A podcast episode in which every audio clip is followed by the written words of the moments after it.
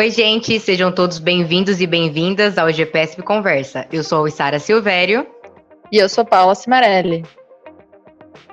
Eu não sei você, mas ouvir a professora Lixa e a professora Karine me fez pensar muito sobre a minha própria prática profissional e até mesmo sobre a minha trajetória dentro do esporte. Bom, então vamos hoje na segunda parte da mesa. Na realidade, a gente que dividiu aqui, só para não ficar muito grande, o outro podcast. E hoje vocês vão ouvir o professor Carlos Gonçalves, da Universidade de Coimbra. E a segunda parte, aí sim, que foi a segunda parte da mesa, que é um momento de perguntas e respostas. A gente teve um público que participou ao vivo do nosso fórum e que pôde mandar as perguntas, então os três professores responderam. E aí sim, para esse momento de perguntas e respostas, a gente contou com a tradução simultânea e quem fez esse trabalho para a gente foi o Vitor Ciampolini, que é doutorando pela Universidade Federal de Santa Catarina. Vitor, de novo, muito obrigada por essa força. Então agora não tem mais desculpa para você não ouvir esse podcast inteiro, hein? Aproveite esse podcast, ouça, compartilhe e a gente se vê numa próxima.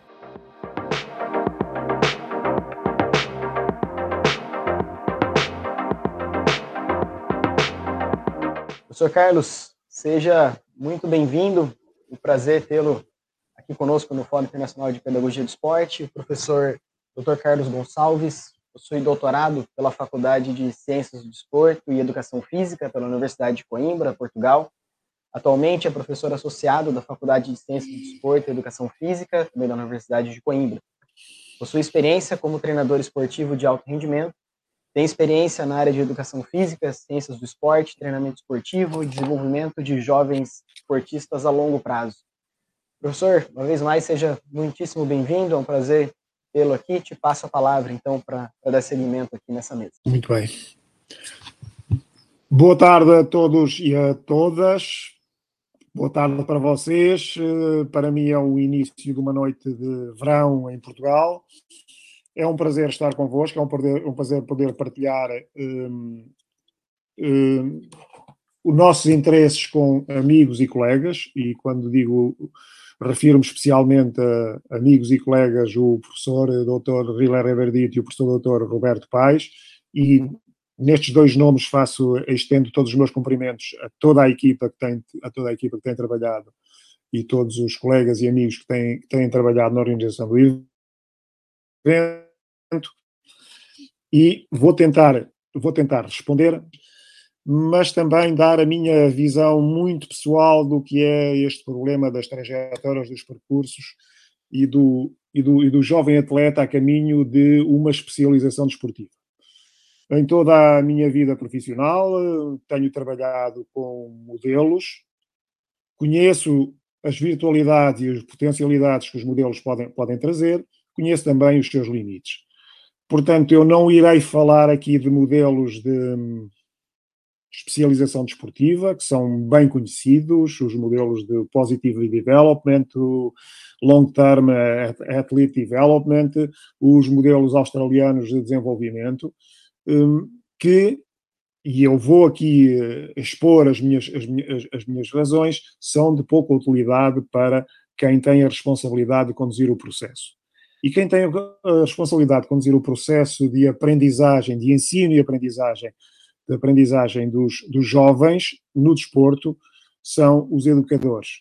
E eu chamo-lhes mais educadores do que treinadores, porque numa fase inicial eles têm de ser, na verdade, educadores. Estamos aqui a falar de ensino, estamos a falar de pedagogia, e é desta perspectiva pedagógica que eu vou abordar, indo paralelamente, paralelamente aos modelos, aos modelos que nos podem, que nos podem balizar idades, eh, o que se deve fazer, o que se não deve fazer, como perspectivar uma carreira, como ter, eh, como existem janelas de oportunidade ou janelas que não são de, de oportunidade, como tudo isto, como tudo isto pode ser uma matéria de reflexão teórica, mas é de pouca utilidade para quem está no terreno e quem tem de educar e quem tem de acompanhar o jovem ou o jovem atleta no seu, na sua caminhada para a vida adulta e eventualmente para, para uma,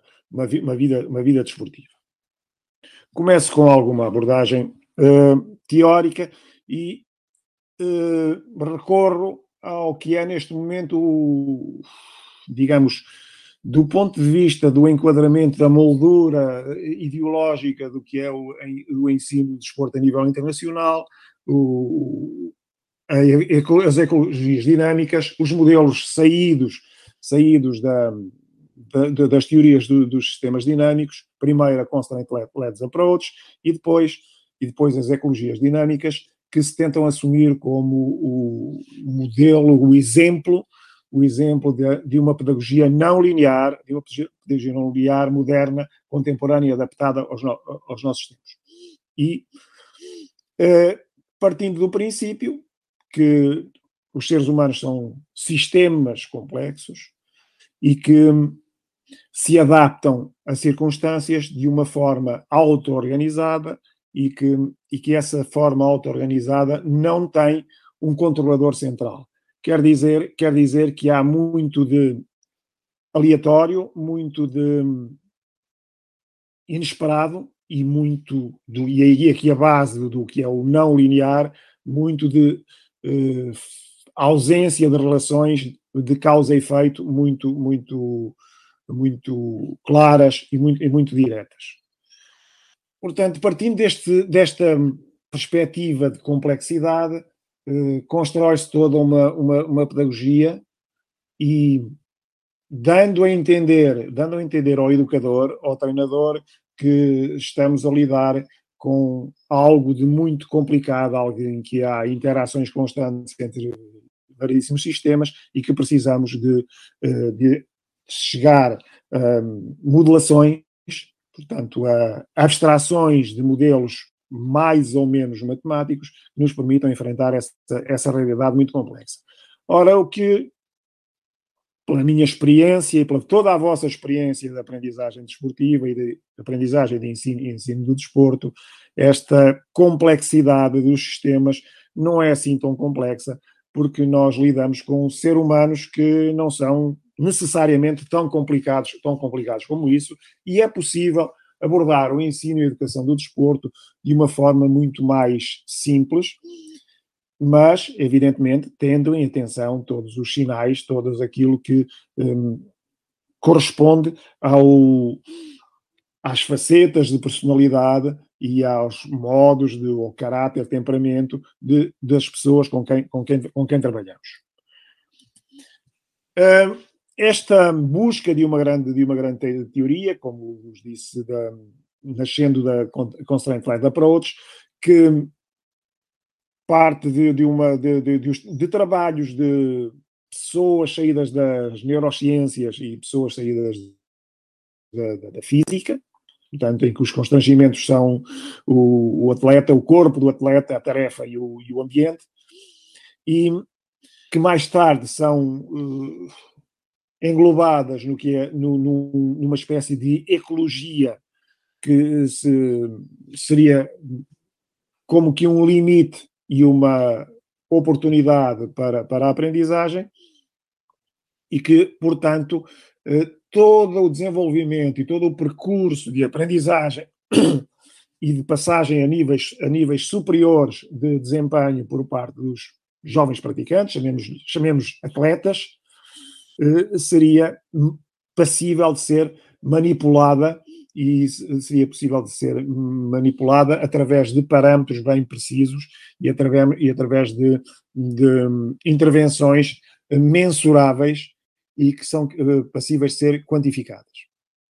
Estas uh, aproximações teóricas, isto é importante para o que eu irei dizer, dizer a seguir, são bastante reducionistas, porque reduzem praticamente as aprendizagens a uma relação sistémica, quase de, entre, entre fluidos, entre, entre sistemas físicos, mas tem uma vantagem. Estas, hum, exatamente como o, o, construtivismo e o Teaching Games for Understanding e o Game Sense trouxeram alguma, não digo novidade, mas trouxeram algum novo vigor às intervenções do, do, dos educadores. Um, esta, esta, um, as ecologias dinâmicas trazem algo que é, que é importante para nós uh, eh, um, olharmos, olharmos o ensino e olharmos o percurso do, do jovem atleta. Portanto, que é o, o ensino representa, deve representar, não representa, deve representar a atividade que nos propomos ensinar, naturalmente, embora às vezes não seja tão natural, tão natural no, no, no, no treino.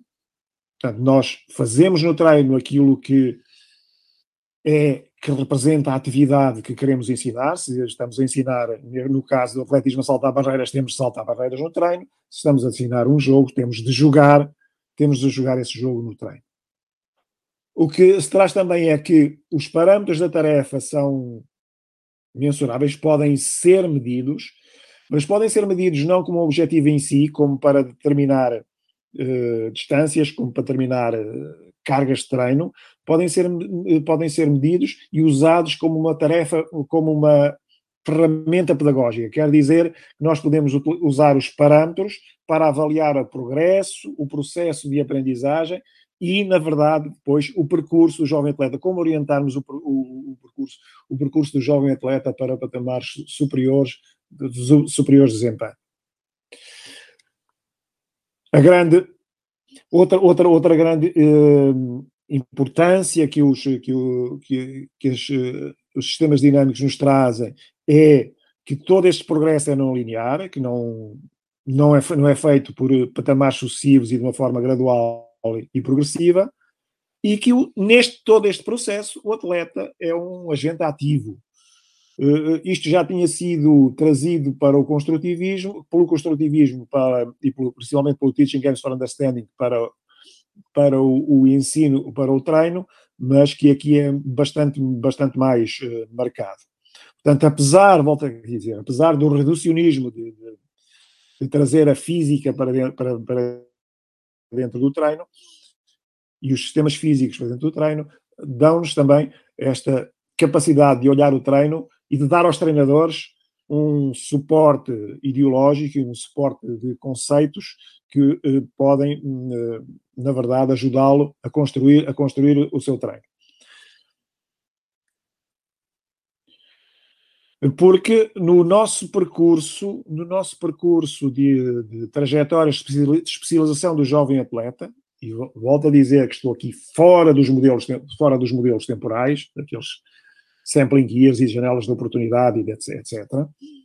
Uh, nós deparamos com dois, um, com dois problemas, duas questões, duas questões que o terreno neste momento nos põe.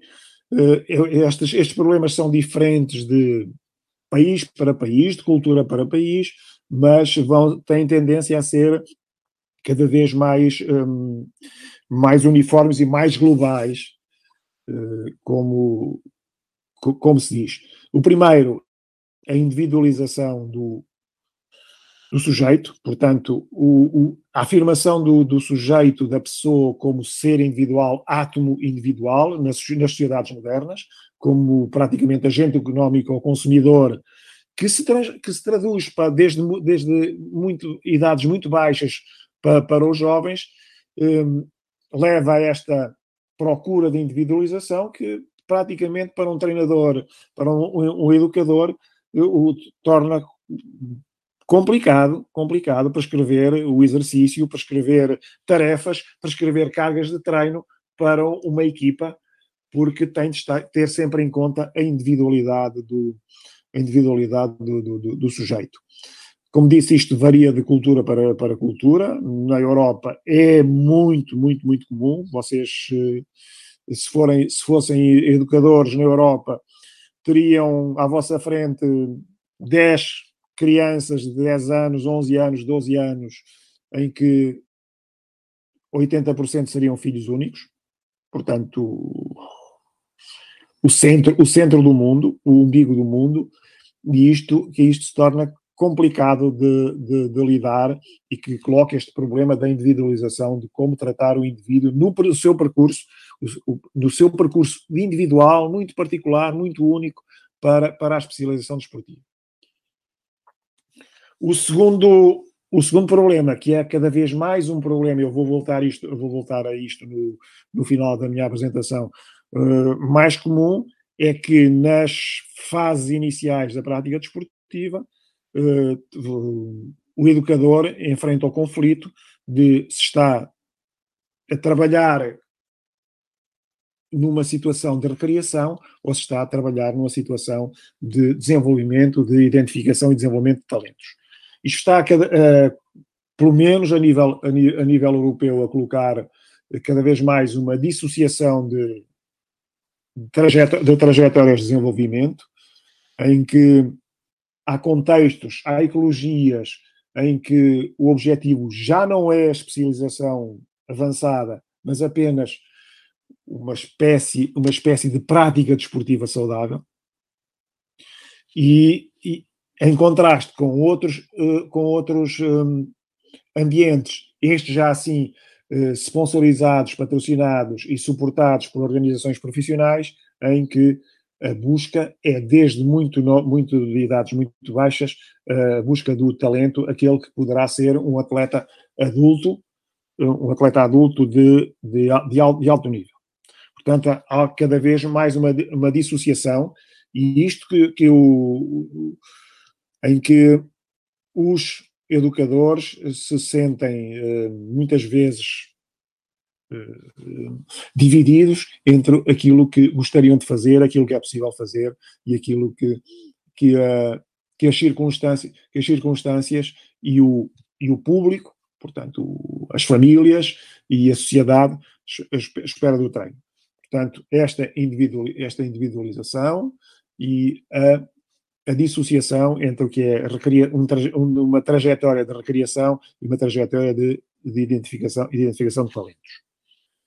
Porque, queira, queiramos ou não, se esta passagem, passagem do atleta de uma fase inicial, eu chamo de atleta, às vezes impropriamente, de uma fase inicial de aprendizagem, de contacto do desporto e do domínio das primeiras fases do desporto para uma fase superior, em que o, o, o atleta consegue compreender as técnicas e as táticas e as ações táticas e consegue compreender o que são as situações de jogos, que são as situações esportivas, que são as situações de competição, e, e, e consegue ser capaz de olhar para o treino e a competição, tendo em conta o seu próprio corpo, a sua, a sua própria intervenção e a intervenção dos colegas de equipa e dos adversários, é uma fase que dura e pode durar por vários anos.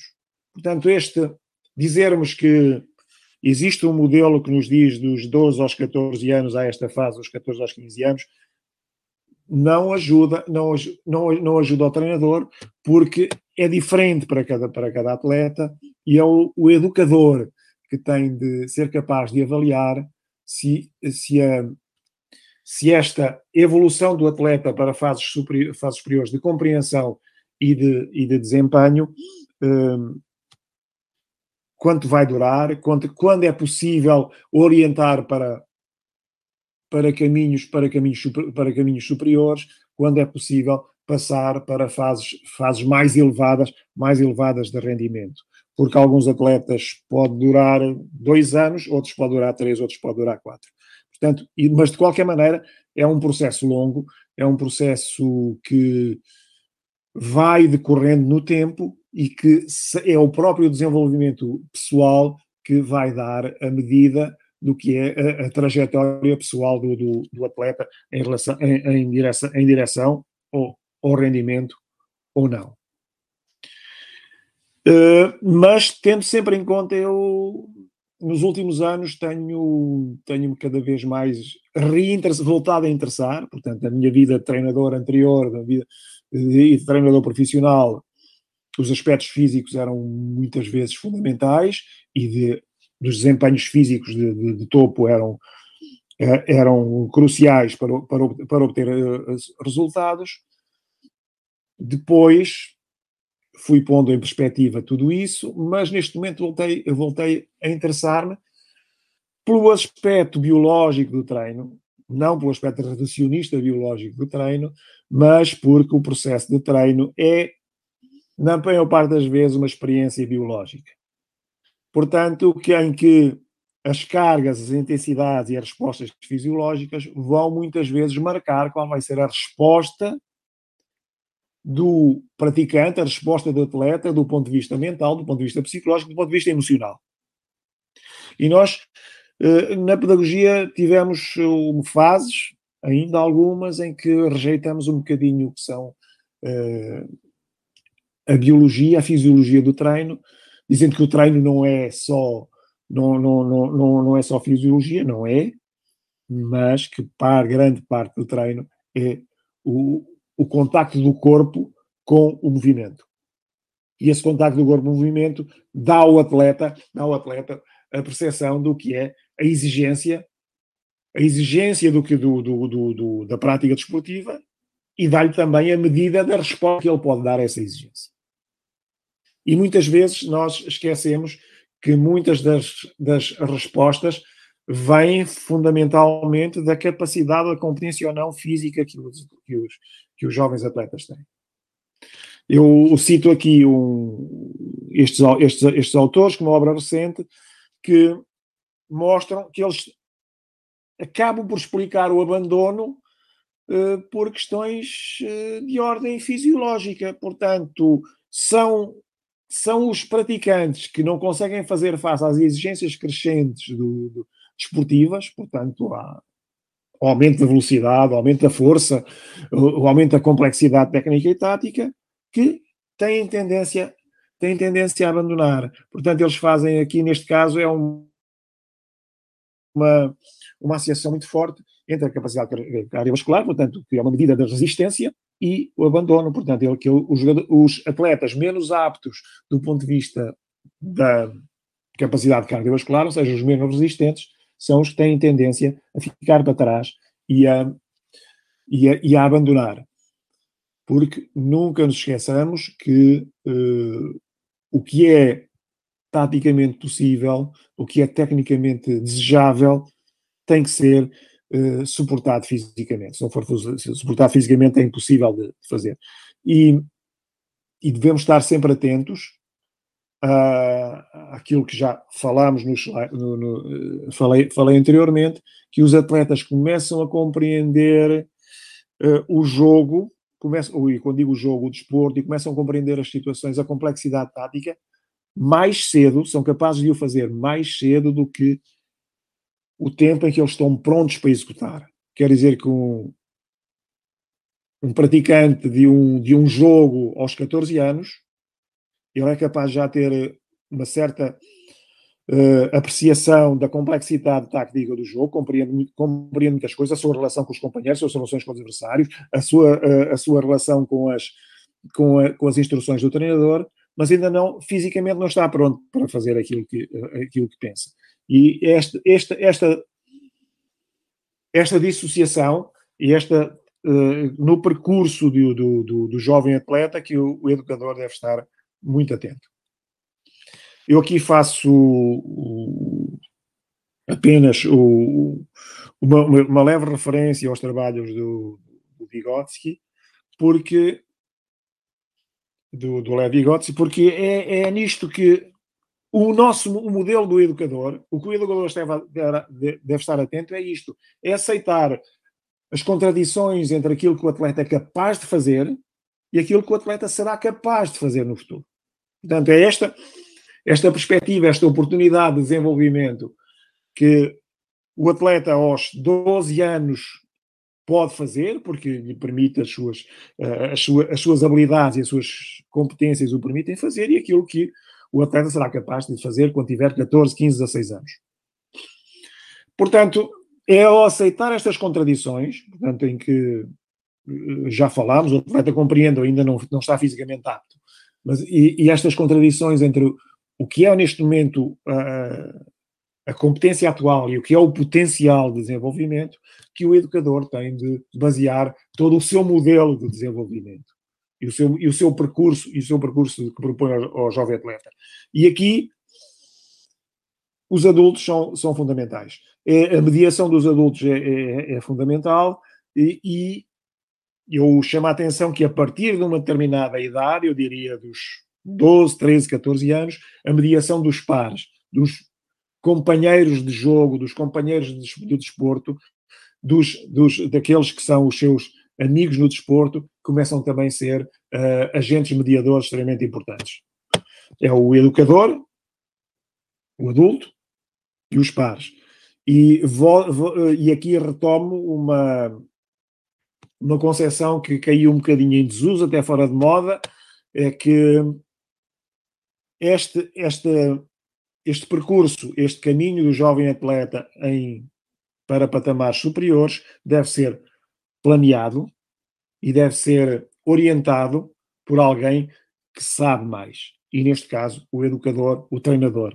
Uh, aqui, quando digo uma top-down approach, é que nas fases iniciais tem que ser. Eu, eu aqui volto a dar muita importância ao planeamento. O construtivismo de, deixou-nos deixou-nos um, com a, a impressão que o planeamento e que a intervenção do treinador de top-down, top uma intervenção, seria uma intervenção da autoridade, que seria que estaria fora de moda, porque o treinador seria um facilitador.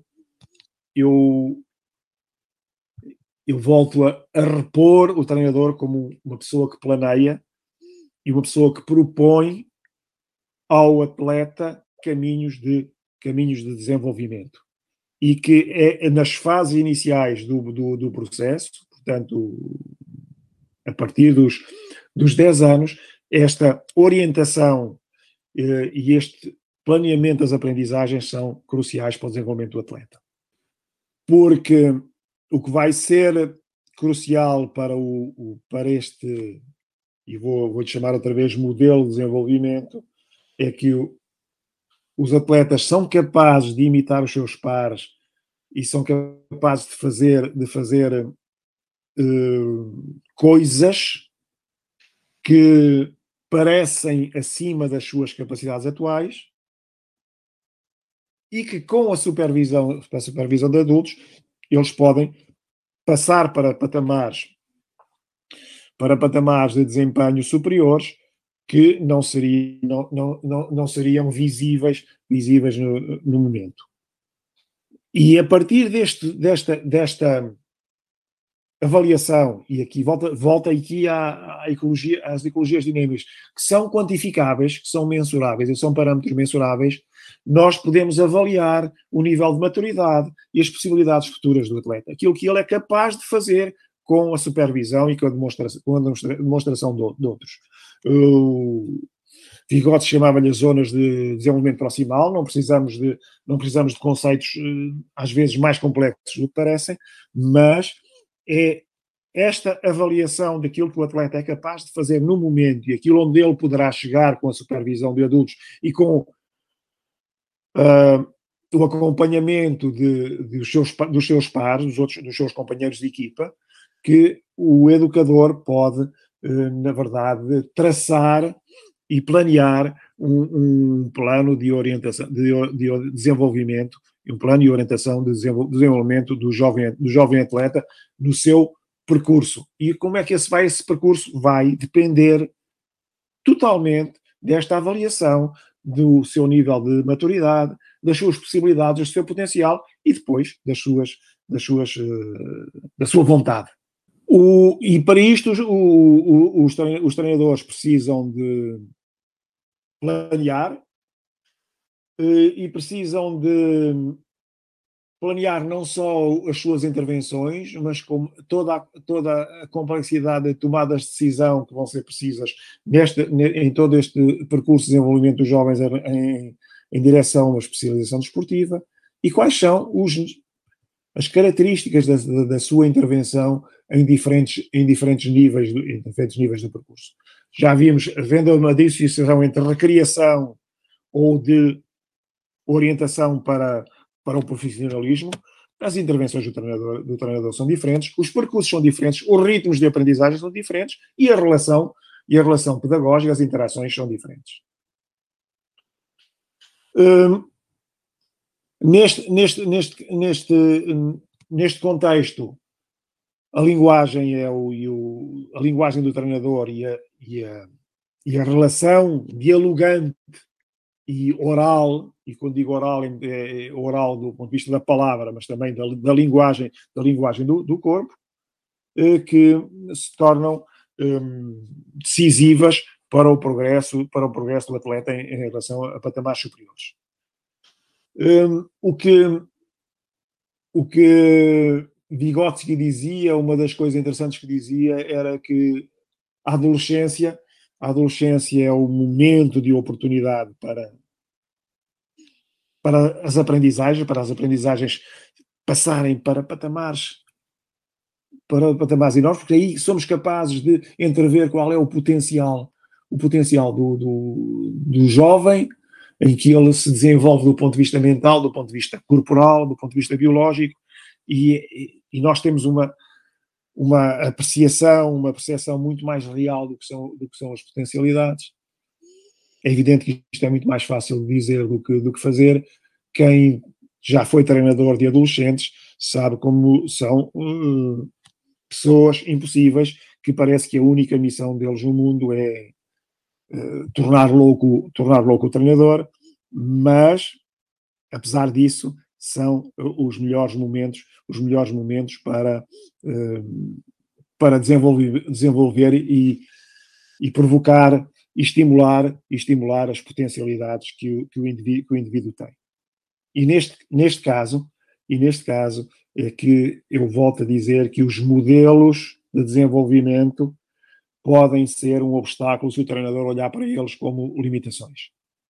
O treinador deve olhar para o atleta, deve olhar para a avaliação que faz e deve olhar para o processo de desenvolvimento e não para janelas de oportunidade que poderão ter uma base mais ou, mais ou menos científica, mas que não podem não corresponder à realidade à realidade daquela, daquela pessoa e, da, e, da, e, da, e daquela situação.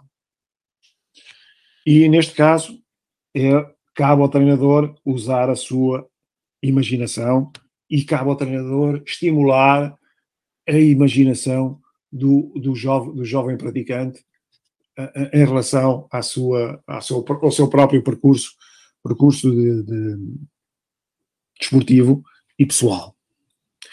Chama aqui a atenção, eu dou aqui um exemplo do, do, do, do basquete, porque é uma modalidade que conheço bem, mas também porque é talvez uma modalidade em que hum, os modelos de alto rendimento estão a ter uma, uma influência maior, estão a ter uma influência maior sobre, sobre uh, o que é a especialização, os, os percursos de, de especialização para, para, para o, níveis, níveis de adultos.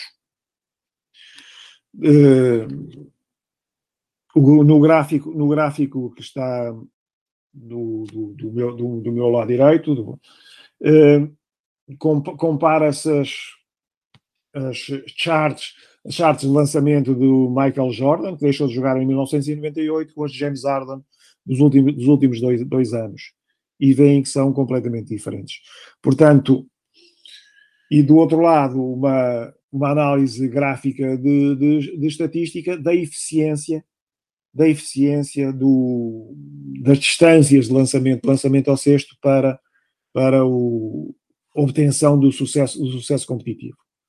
E que, na verdade, o que dá o sucesso, o sucesso competitivo, segundo uma análise, uma análise, uma análise estatística, uma análise de analytics, é que ou é o lançamento de três pontos ou é um lançamento de muito alta porcentagem, muito perto do sexto, que, que levam, levam à vitória.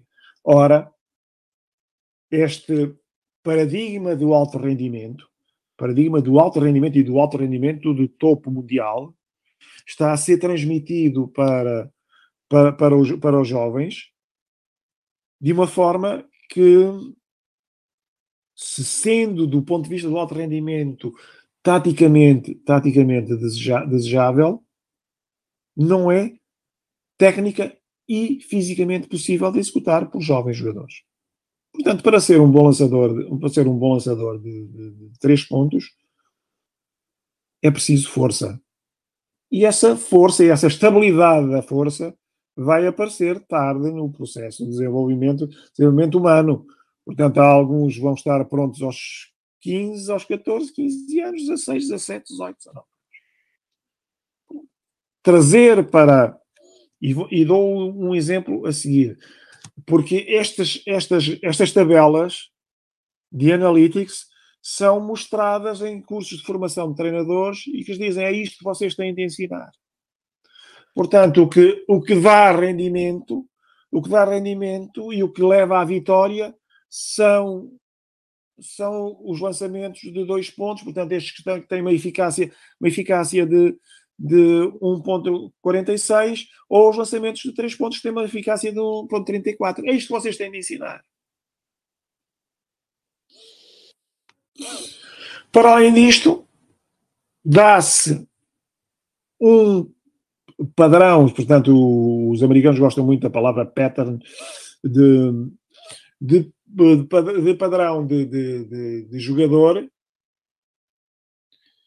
que prescrevem um modelo do jogador que tenha sucesso no que uma, o, uma análise estatística avançada de, um, propõe como paradigma para o alto rendimento. Ora, são estas, estes, estas, um, estes obstáculos, e quando digo obstáculos não é de uma forma extremamente depreciativa, que é o, o facto já falei dos, dos modelos de desenvolvimento temporais e prescritivos, normativos, ou então modelos de alto rendimento também prescritivos e normativos, e o problema é que são normativos.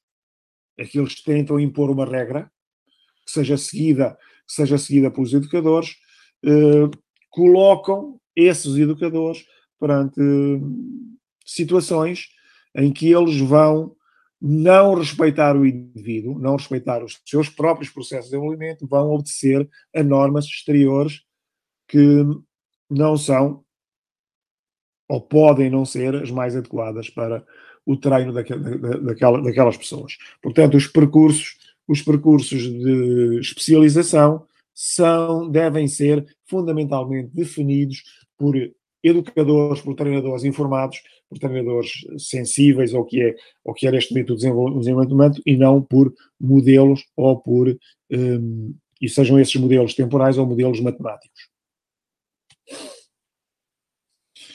Vou só acabar, portanto, dizendo o que precisamos de fazer em relação a este? Quais são os percursos? Quais são as, as formas como devemos acompanhar os jovens em relação, em relação à, na sua especialização? Ok, educadores. Façam, observem, reflitam, experimentem, estudem, planeiem, voltem a fazer, voltem a observar, voltem a experimentar. Isto é um itinerário de, de educador intelectual e empírico. Porque os bons treinadores são capazes de investigar. Os bons treinadores são capazes de tirar conclusões. Os bons treinadores são capazes de partilhar o conhecimento com os seus atletas. E há, felizmente, muito, muitos, muitos exemplos disso. O treino é um laboratório humano. A sessão de treino é uma sessão de laboratório onde é, onde é possível experimentar e onde, onde é possível traduzir aquilo que podem ser abstrações teóricas na realidade, para a realidade e para a vida, a vida do desporto, porque o desporto tem sentido e tem sentido como percurso, se for um percurso de vida e não um percurso de abandono. Muito obrigado. Muito obrigado, professor Carlos, pela sua apresentação, sempre um, um prazer ouvi-lo.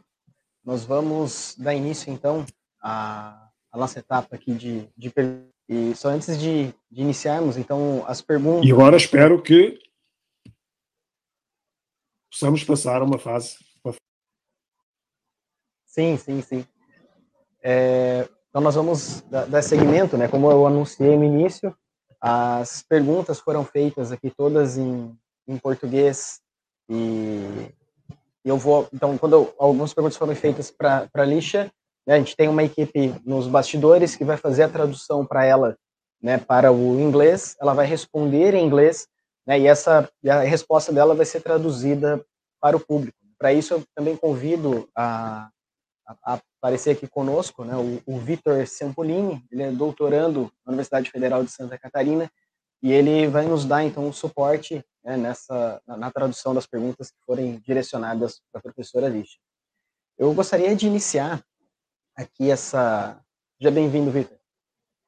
Gostaria de, de, iniciar então esse momento de, de bate-papo, né, colocando algumas uma pergunta que é uma pergunta mais aberta que foi colocada lá no, no nosso chat, é né, feita pelo, pelo, pelo login do GPSP, e gostaria de, então, de ouvir, a pergunta ela é mais direcionada até para a Lixa e para a Karine, se quiser participar também da, da resposta. O professor Carlos, obviamente, fique à vontade, caso quiser também ter, ter a palavra. Então, a primeira questão é, como que é possível né, avaliar se está acontecendo, de fato, o desenvolvimento positivo de jovens? É, existem instrumentos que podam, possam, então, ser utilizados para isso? E quais critérios os treinadores poderiam utilizar né, para identificar né, se de fato está ocorrendo o desenvolvimento positivo de jovens. Okay, so Dr. Strawn, uh, the first question is from GEPESP, the group from Campinas, and okay. and they're asking you, uh, how is it possible to assess whether positive youth development is taking place, and are there any instruments or criteria to be used by coaches? Thank you for the question and it's an, an excellent one. Um, assessing youth development has been something that researchers are still chasing. um, I think there are, are many different ones out there right now. There's the Four Cs Toolkit. There's the um, YESS, so the Youth Experiences Survey for Sport. There's the developmental assets profile. So there are different ways, different measures that are out there. Do you want to translate that first before I continue? Sorry. Yeah, yeah, yeah, for sure. Uh, bom, pessoal, ela primeiro agradece essa pergunta e diz que é uma ótima pergunta porque é algo que os pesquisadores ainda têm buscado bastante. Então, existem algumas possibilidades que ela traz. Se a gente pensar nos quatro Cs do desenvolvimento positivo de jovens, é uma possibilidade, existem questionários para isso. Também existe o questionário Yes, que inclusive a gente tem traduzido para o português brasileiro, e tem do, do Developmental Assets, que, se eu não me engano, não é um questionário que a gente tem traduzido para o português, mas ele, ele existe em inglês. Se alguém tiver essa informação do português também, por favor, me corrijam. The only tricky thing is that we know that youth development happens over time. And we really need more longitudinal work. That's that is where it's happening. I've, I've done a lot of different studies where we try to look at development, you know, even over four weeks or over six weeks with differing results about about that. Um, and I totally agree with um, the uh, my other two colleagues on this uh, on this call that context is key. If you don't have the right coach to actually de- like do these things, then it's hard for development to occur. So I think the main thing to think about now is developments over time. And I think we just need a lot more studies that are looking not just over a season, but also looking over so like a few years that someone has with one person that's focused on youth development and then really assessing from there. Ótimo. Então ela comenta que é, o, que é complicado de analisar o desenvolvimento positivo de jovens é porque ele é um processo que acontece ao longo do tempo. Então é difícil a gente ficar pensando só em questionários e pensar numa, é, num delineamento transversal, porque se o desenvolvimento positivo de jovens acontece ao longo do tempo, a gente precisa de mensurações ao longo de um tempo também. Então ela comenta que já fez estudos com quatro semanas, com seis semanas, mas ela até concorda com as palestras seguintes da professora Karine e do professor Carlos, no sentido de que o contexto ele deve ser levado em consideração para essa análise também. Então, ao invés de tentar estudos transversais ou, com, ou longitudinais de curto prazo, buscar fazer estudos realmente é, com duração longa. Então, por exemplo, ela fala que não apenas uma temporada, mas fazer ao longo de anos, cinco anos, seis anos, dez anos, para que, esse, que esses questionários que ela mencionou no começo sejam utilizados ao longo desse processo e que ele consiga ser investigado de maneira mais efetiva. Obrigado. Além desses, além desses instrumentos acadêmicos que a professora Alicia apresenta para a gente, né, a literatura traz diferentes instrumentos e possibilidades de avaliação desse processo de desenvolvimento, a gente pode ter o olhar também voltado para o dia a dia do treinador. Treinador, o professor, a professora que vai acompanhar esses atletas, essas crianças se desenvolvendo, elas vão ter a, ele vai ter a possibilidade de acompanhar a evolução relacionadas aos, às questões mais esportivas, motoras, físicas, mas também relacionadas às condições cognitivas e psicossociais das crianças. Então, uh, o treinador estabelecer critérios para acompanhamento da evolução desses jovens atletas, desses praticantes, e também compartilhar com esses atletas, com os familiares, com os dirigentes, com as outras pessoas que estão eh, envolvidas, para que o olhar não seja só para o desenvolvimento específico de uma modalidade ou focada somente no desenvolvimento motor, que seja uma avaliação é, baseada em critérios, mais ampla e que seja feita também avaliações informais no dia a dia da condução do processo de treino e momentos também para avaliação mais, mais formais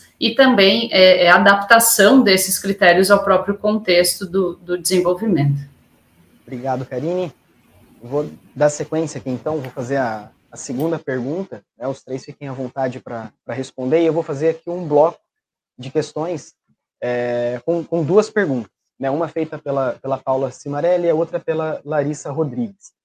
A primeira pergunta, né, a Paula destaca, pensando no, nos nossos contextos, né, nossos contextos aqui no Brasil, com escolinhas de futebol, equipes de uma, de uma modalidade única, né, ela destaca aqui o voleibol, o basquete, por exemplo, como que é possível garantir a diversificação, mesmo sendo uma única, uma única modalidade? Né? E ela continua dizendo que a impressão que se dá é que no Brasil existe um interesse maior no mercado em oferecer modalidades isoladas, por faixa etária. Se a, criança, se a criança quiser participar de várias modalidades, ela precisa pagar por essas modalidades. Né? Ela só complementa a pergunta que está centrada na diversificação. É, e a pergunta da Larissa vai um pouco nessa, nessa direção. Ela pergunta como que pre, se previne, então, a especialização precoce e o abandono em modalidades como a ginástica artística, por exemplo. É, Karine, gostaria de começar ou posso traduzir? Pode ser, pode ser, Vitor. Eu posso começar é, introduzindo aí um, uma reflexão, uma, uma resposta né, sobre isso. Quando a gente tem as oportunidades ampliadas, né, a gente tem a, as possibilidades, diferentes possibilidades de envolvimento das crianças e dos jovens com esses contextos de prática.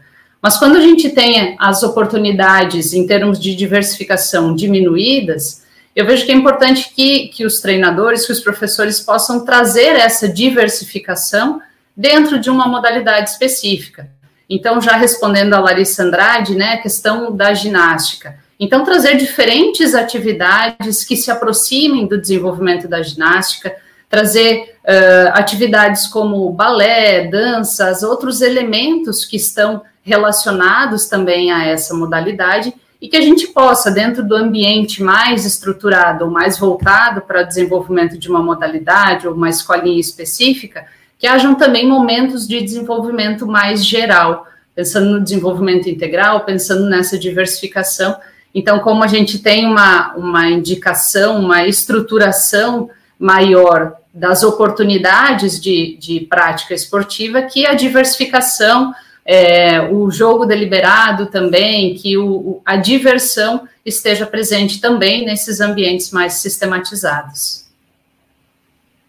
Obrigado, Karine. Vou passar a palavra para o professor Carlos. Uh, muito bem. Uh, eu gostaria primeiro de expressar a minha preocupação pelo talvez pela convicção que nós, que nós temos como pela, pela, pela esta dissociação entre o que é o, os desejos e as hum, digamos as expectativas dos académicos e aquilo que os que os treinadores pensam no terreno. Eu chamo, chamo a atenção para o facto de as as querelas, as polémicas, as disputas, as disputas entre, entre diversas escolas pedagógicas, sejam de sejam a, o Teaching Girls from the standing, seja o conceito leather para outros, não representarem, representarem nada para os treinadores. E às vezes nós, na, na academia, eh, temos eh, dificuldade em medir, em medir aquilo que é o verdadeiro impacto da nossa investigação. O que quer dizer que nós temos de conquistar os treinadores para o nosso lado e para eles serem participantes ativos na nossa, na nossa investigação, na nossa pesquisa. Porque sem eles, nós continuaremos a, continuaremos a produzir para revistas, para revistas científicas que ninguém no treino lê. Em relação a este desenvolvimento positivo de diversificação e especialização precoce, nós estamos numa sociedade de, de, de mercado em que as organizações uh, lutam, lutam para fidelizar os seus clientes. Uh, e, portanto, esta, esta, mono, esta monocultura de uma única modalidade é uma forma que as organizações esportivas têm para ter, ter, uma, ter uma, mais pessoas, mais público. Em relação à especialização precoce, eu gostaria de, gostaria de dizer que sabemos muito sobre especialização precoce, mas eh, a realidade continua a ser, uh, continua a ser o que é. E, e eu não tenho a certeza, porque isso é, está muito pouco pesquisado, que esta especialização numa única modalidade tem efeitos negativos sobre, o desenvolvimento positivo do jovem atleta. Poderá ter, de certeza que terá alguns aspectos físicos negativos, mas deixará traumas para o futuro, deixará infelicidade para o jovem atleta, vai depender muito da qualidade do treino, da, da, relação, da, da, relação, da relação pedagógica. Mas enquanto, enquanto não enquanto não houver uma alteração de paradigma de ensino, não, não será não será, não será a atual organização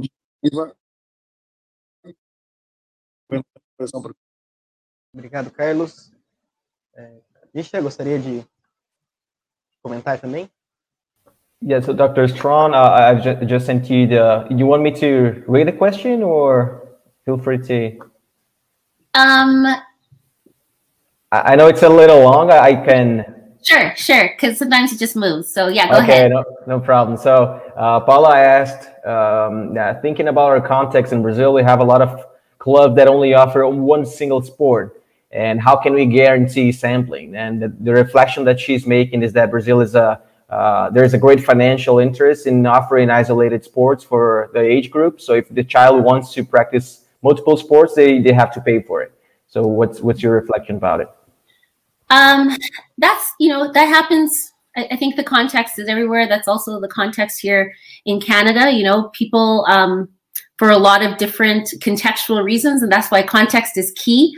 Um, you know, there's a lot of uh, young people who can't participate in as many sports. Now we have a lot more of maybe school sports that are available for for children and youth, but um, but that's not always possible for everyone. So uh, I would say uh, that there are many different ways to sample. I like thinking. I like thinking that way. That playing includes sampling. You know, if you're playing a sport with friends on the street, like all of that is sampling. Sampling doesn't mean that you need to be in an organized sport situation to participate in sampling. Um, so there's a lot of different ways of participating. I also, um, you know, had this conversation uh, with um, John Cote was my advisor. I was very blessed to to have him as an advisor, and we would have a lot of conversations about um, even you know in the specialization stream and how um, you know that specialization stream is really one sport. But uh, I was an athlete who specialized myself in the sport that I participated in from a young age, and it was pretty much the only sport I did throughout development, although I did participate in school sport um, when I could, not all, not every year, but when I had time to. And uh, Jean would say, well, you didn't specialize sample in sport, but you sampled in a lot of other things because I was involved in girls choir. I played piano. I danced and I still dance. I was involved in um, cultural group, Caribbean dancing, you know, all those things. Jean would say, well, you you sampled because because you sampled not maybe not in uh, different sports but you sampled a lot of different things so the creation of experience i know we get very insular and it needs to be sport with a coach but it doesn't need to be and i think we have to get out of that thought of we need to be an organized sport for it to count as sampling sampling can be anything can be any other activities that all help with youth development and that's the ultimate goal in the end is youth development, feeling competent in whatever activity you're doing in, and building the positive skills. All right, I'm, I'm going to try to do my best, all right? I'm going to try my best. No problem, no problem. Uh, bom, pessoal, vou tentar o meu melhor aqui para traduzir, que ela falou bastante coisa, mas é, resumindo, assim, o, o, que ela trouxe é que, de novo, o contexto, entender o contexto é a chave da, dessa resposta. É, em primeiro lugar, ela coloca que o desenvolvimento de o desenvolvimento positivo de jovens ele é um processo complexo.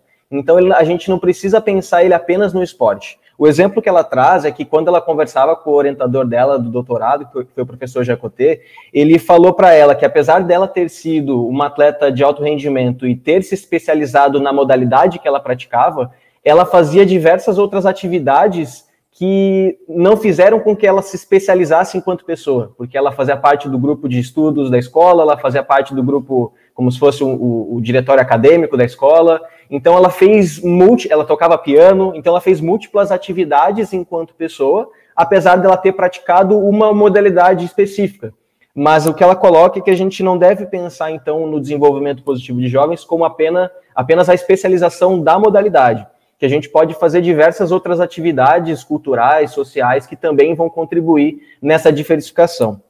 E além disso, ela coloca que é, quando a gente pensa em especialização ou, ou, em diversificação, não é necessariamente buscar diferentes escolinhas, né, escolinhas de futebol, de basquete, de vôlei, de qualquer outra modalidade, mas que a gente brinque e, e experiencie diferentes modalidades. Então, se você quer diversificar, não necessariamente você precisa ir atrás do esporte organizado né, de uma escolinha, de um treino, né, de uma prática deliberada. Mas você pode ir atrás de brincar e se envolver com colegas e até na escola em diferentes modalidades e em diferentes práticas culturais, que isso sim também pode se é, com, pode compreender esse fenômeno da diversificação. Obrigado, Lixa. É, nós vamos para a terceira pergunta. Eu vou para a gente tentar ser um pouquinho rápido quanto no nosso horário, para a gente respeitar o, o, o, horário de seis horas, o limite. Uma pergunta do Elton de Sá Souza. Né, ele faz a, a seguinte questão. É possível desenvolver a formação esportiva integral sem um plano nacional? Qual é o papel do Estado, da iniciativa privada e do terceiro setor nesse processo? Talvez possamos começar pela lixa e depois a professora Karine. Tiago, só preciso. Ah, aqui, do Elton de Souza, né? Porque eu não tinha pego essa, essa questão Isso. ainda. So, uh, so, it's possible to develop a, um, a whole developmental plan for the nation. Um, so, like, like you showed us in Canada, for example, and what's the role of the state and uh, private initiative in terms of being a part or organize, organizing this this process? Hi, thank you for your question. Uh, I am not um, involved in the development of the applied model that's used nationally, but that is, as I mentioned in my presentation, the um, the developmental models are what sports uh, national sport organizations have to follow in order to receive funding from Sport Canada. So it uh, it's something that I don't want to say it's forced upon them, but they need to be considering all these different stages.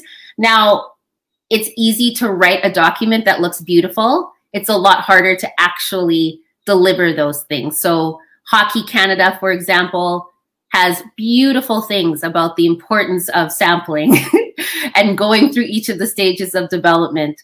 But we know in Canada that is not how hockey happens. Hockey is very intense, very competitive. They want kids to do hockey all year round and they want hockey to be the only thing that they live and breathe for their lifetime. So so we know that that's how it is. So um so I I don't see it as much of implementing uh like making sure that you have it in your books as much as what are we actually seeing in terms of what people are applying and actually doing. So that's there's still a disconnect there um, where people understand the research but are having a really hard time thinking about how to apply apply that research in in a way that it can um, help really fulfill what we know is important in terms of development. So there's still a conflict there. We're really hoping we can continue to help making those bridges. Ótimo. Então ela disse que, é, que esse, esse modelo de desenvolvimento, né, inclusive que ela mostrou na apresentação, ele, ele é um modelo criado pelo governo canadense, né, pelo, como se fosse o Ministério do Esporte do Canadá, e as federações estaduais e nacionais precisam seguir aquele, aquela orientação que é dada naquele documento, inclusive para receber o financiamento. Mas ela até ela começa a refletir a partir desse momento, dizendo que é mais fácil escrever esse documento do que realmente colocá-lo em prática. Né, e ela falou assim, até a Federação é, Nacional de Hockey no Canadá, que é o principal esporte canadense, tem um documento desse traduzido para a Federação de Rock, que é maravilhoso, que fala de diversas etapas, mas que todos sabem que, de fato, na verdade, o que acontece é que o, o rock é super especializado, que a federação quer que eles pratiquem aquilo o tempo todo. Então, existe ainda essa, essa, essa desconexão entre o que é falado em alguns momentos nos documentos, que é lindo, e o que de fato é feito. Ela ainda percebe essa dificuldade das federações de é, apesar deles compreenderem a importância, ela ainda vê a dificuldade deles implementarem isso de fato na prática. Obrigado, Alicia. Karine?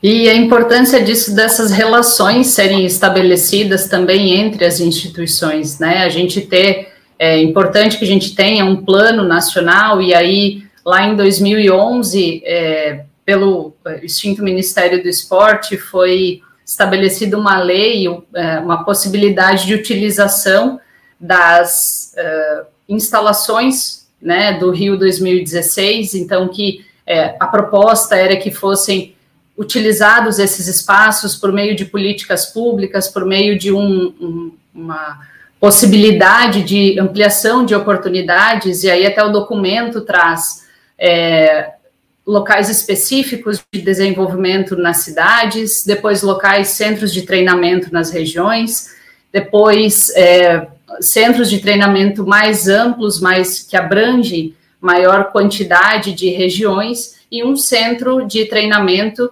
é, mais específico voltado ao alto rendimento, que seria um centro específico é, especializado para o desenvolvimento do alto rendimento.